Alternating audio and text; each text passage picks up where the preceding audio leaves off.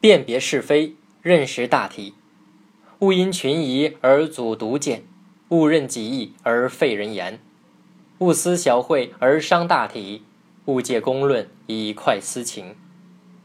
这段话的意思是说，不能因为大家都持怀疑的态度而影响自己独到的见解。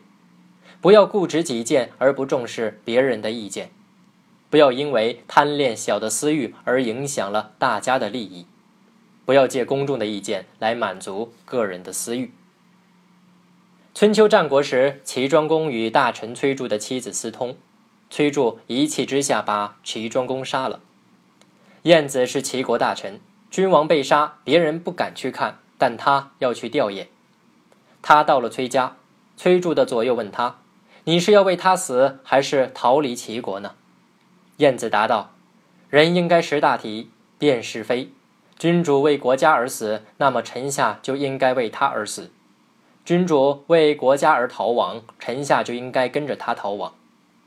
如果君主只是为自己的私欲而死，为个人的事情而逃亡，谁会为他而逃亡呢？”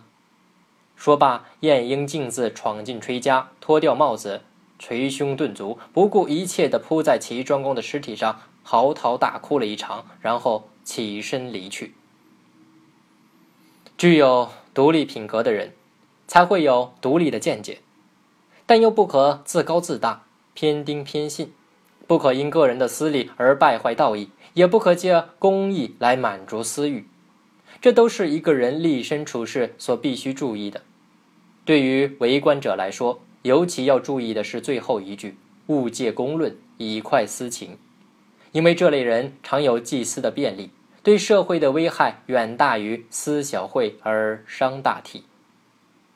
正所谓“大丈夫行事，论是非不论利害，论顺逆不论成败，论万事不论一事”。